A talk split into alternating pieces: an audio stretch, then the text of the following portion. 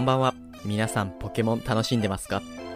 この番組はポケモン生まれポケモン育ちの私タコタンがその日ごとのポケモンの話題について語る番組です。本日は2021年の2月27日ということで、ポケモンデー、そしてポケットモンスター25周年の誕生日となります。で、まあ以前から言ってますようにこれに伴って様々なイベントが開催されているわけですが、ついに、あのー、発表されましたね。ポケモンダイレクトで、えー、ポケットモンスター最新作3作品についての情報が発表されました。で、この3つというのが、まず以前より情報のあったニューポケモンスナップの新情報。そして、ダイヤモンドパールのリメイクである、ブリリアントダイヤモンドとシャイニングパールの情報。さらに、新王地方を舞台にした全く新しいゲームであるポケモンレジェンズアルセウス。この3作品についての情報となります。いやーもう本当にダイヤモンドパールリメイクについてはついに来たかという感じですし、ポケモンレジェンズも非常に気になる。人によってはもうダイパリメイクより気になるって言ってる人もいるくらいの衝撃的な映像だったので、まあ、本日は現在出ているこちらの最新情報についてのまとめ、そしてまあちょっとだけ個人的に気になるところについて触れさせていただきたいと思います。まずニューポケモンスナップですが、こちらはもともと今年の4月30日に発売である予定はすでに語られていたんですけど、えー、と具体的なゲーム性、ゲームの遊び方についての情報が明らかになりました。内容としては前作同様特定のルートに沿って移動してポケモンの生態を撮影するというゲームになっているんですが、え今回の映像で3種類の道具を用いてポケモンの反応を引き出すことができることが分かりました。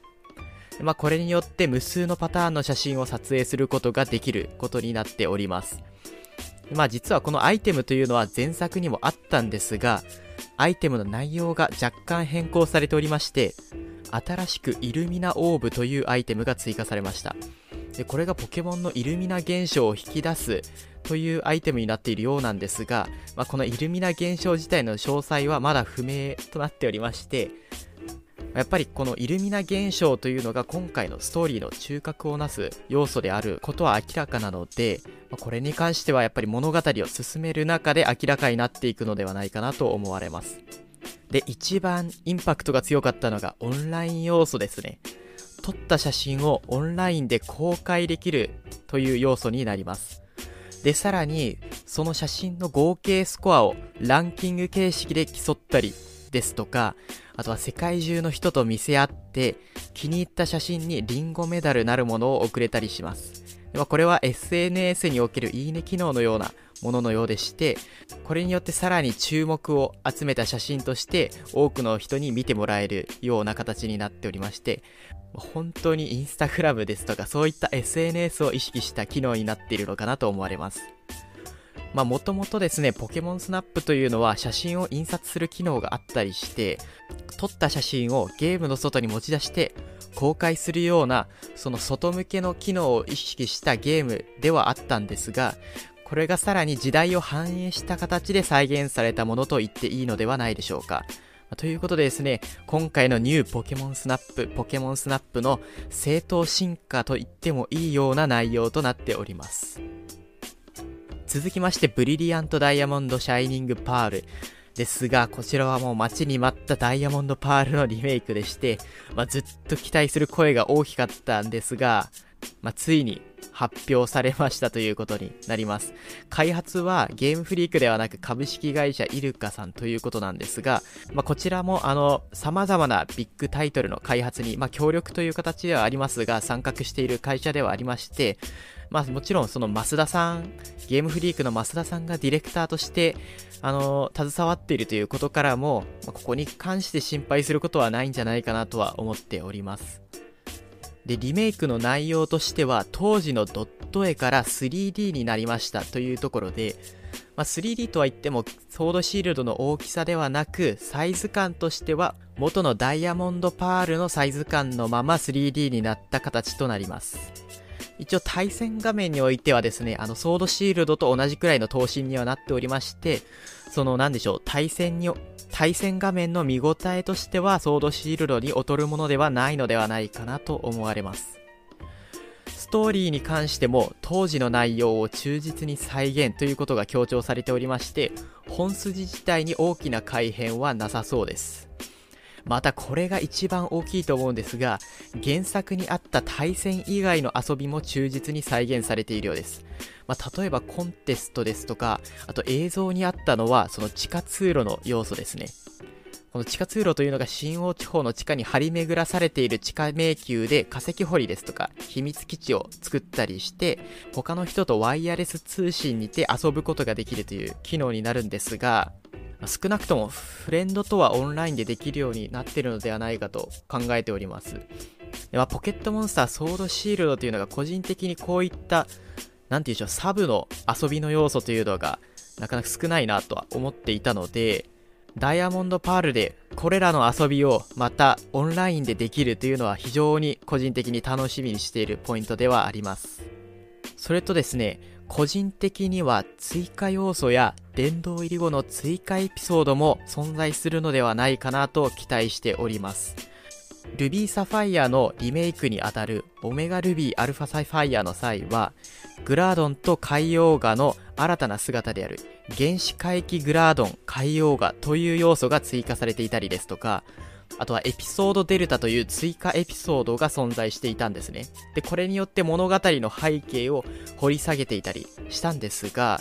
で、まあ私としては今作もこういった要素はあるんではないかなと予想しておりまして、まあ、その根拠として例えば告知映像においてディアルガとパルキアの映像が一つもなかったんですねでさらに最後のタイトルの公開の画面においてもあのパッケージイラスト的なイラストも一切なく文字だけの演出となっておりまして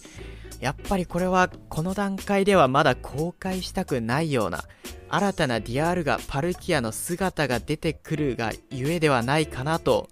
考えているわけです。で、まあ、さらに新たな姿が出る以上、それに関わるエピソードで、えっ、ー、と、保管されるというのは、まあ、自然な発想かなとは思っておりまして、えー、まあ全体的にですね、今回の告知映像自体があまりにもあっさりとしすぎていたことからも、まあ、逆に言えば現状では公開できない、していないような情報がたくさんあると期待していいのではないかなと考えております。3作品目がポケモンレジェンズアルセウスですね。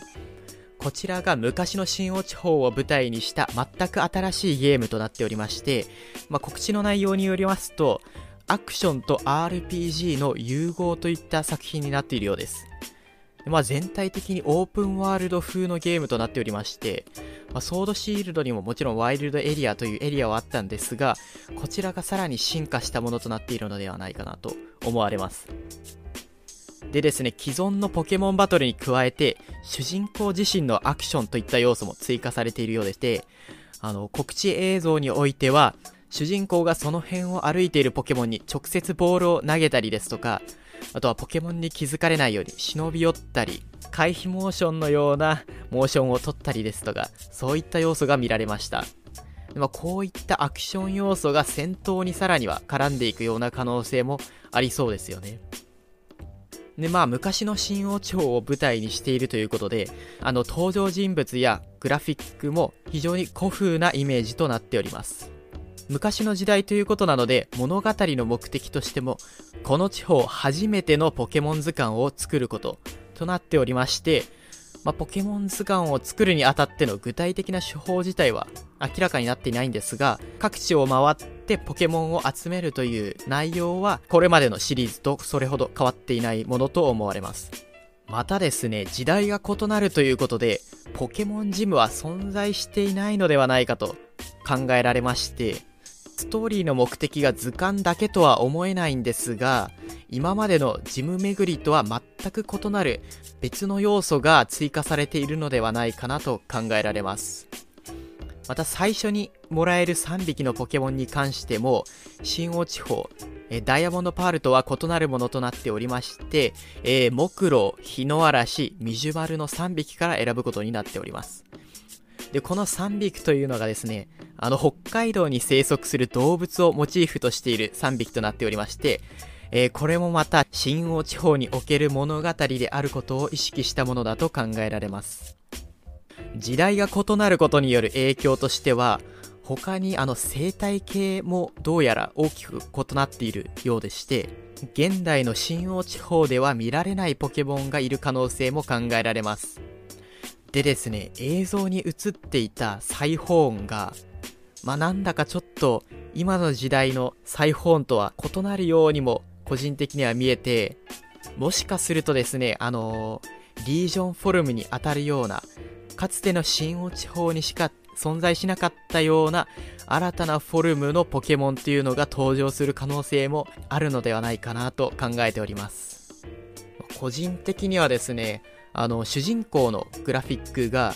ダイヤモンドパールの主人公が和服を着ているような、そういったイメージのグラフィックになっておりまして、まあそうなってくるとダイヤモンドパールに登場したその他の登場人物、まあ、例えばチャンピオンのシロナのまた和服姿みたいなのも登場するんじゃないかなと思っておりまして、ダイヤモンドパールをリアルタイムで遊んできた世代としては、非常にそういった部分も楽しみかなと思っております。まあ、これらの3作品、期待して続報を待ちたいと思います。ということで、ポケットモンスター最新作3作品についての話でした。えー、それぞれの発売日なんですが、ポケモンスナップが今年の4月30日、ダイヤモンドパールリメイクが、えー、今年の冬、そしてポケモンレジェンズアルセウスが、えー、2022年の初頭ということなんですが、ポケモンというコンテンツ、その他のメディアとの同時展開がある性質上、あの、なかなか発売日とかが延期されることってないんですよね。まあそういったことからも来年の冬、なかなか忙しくて暑い冬になりそうだなと思っております。それでは最後まで聞いていただきありがとうございました。ではまた明日。